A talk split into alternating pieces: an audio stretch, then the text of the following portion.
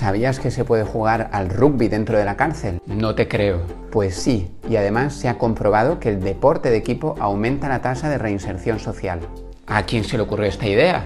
Al abogado Eduardo Oderigo. En el año 2009, visitando una cárcel de Buenos Aires, se dio cuenta de que la mayoría de los presos estaban aburridos. Días después, regresó con un balón de rugby y se puso a jugar con ellos. Creó una fundación que se llama Espartanos y ya han implementado el sistema en 69 cárceles y 7 países. ¿Y también están en España? Sí, Tristán Mozimán, que es un jugador de rugby de Argentina, que vive en España, conoció el proyecto de Espartanos a través de redes sociales y lo implementó en la cárcel de Santander. ¿Pero tú cómo sabes todo esto? Porque sigo el canal de Funcionario Prisiones.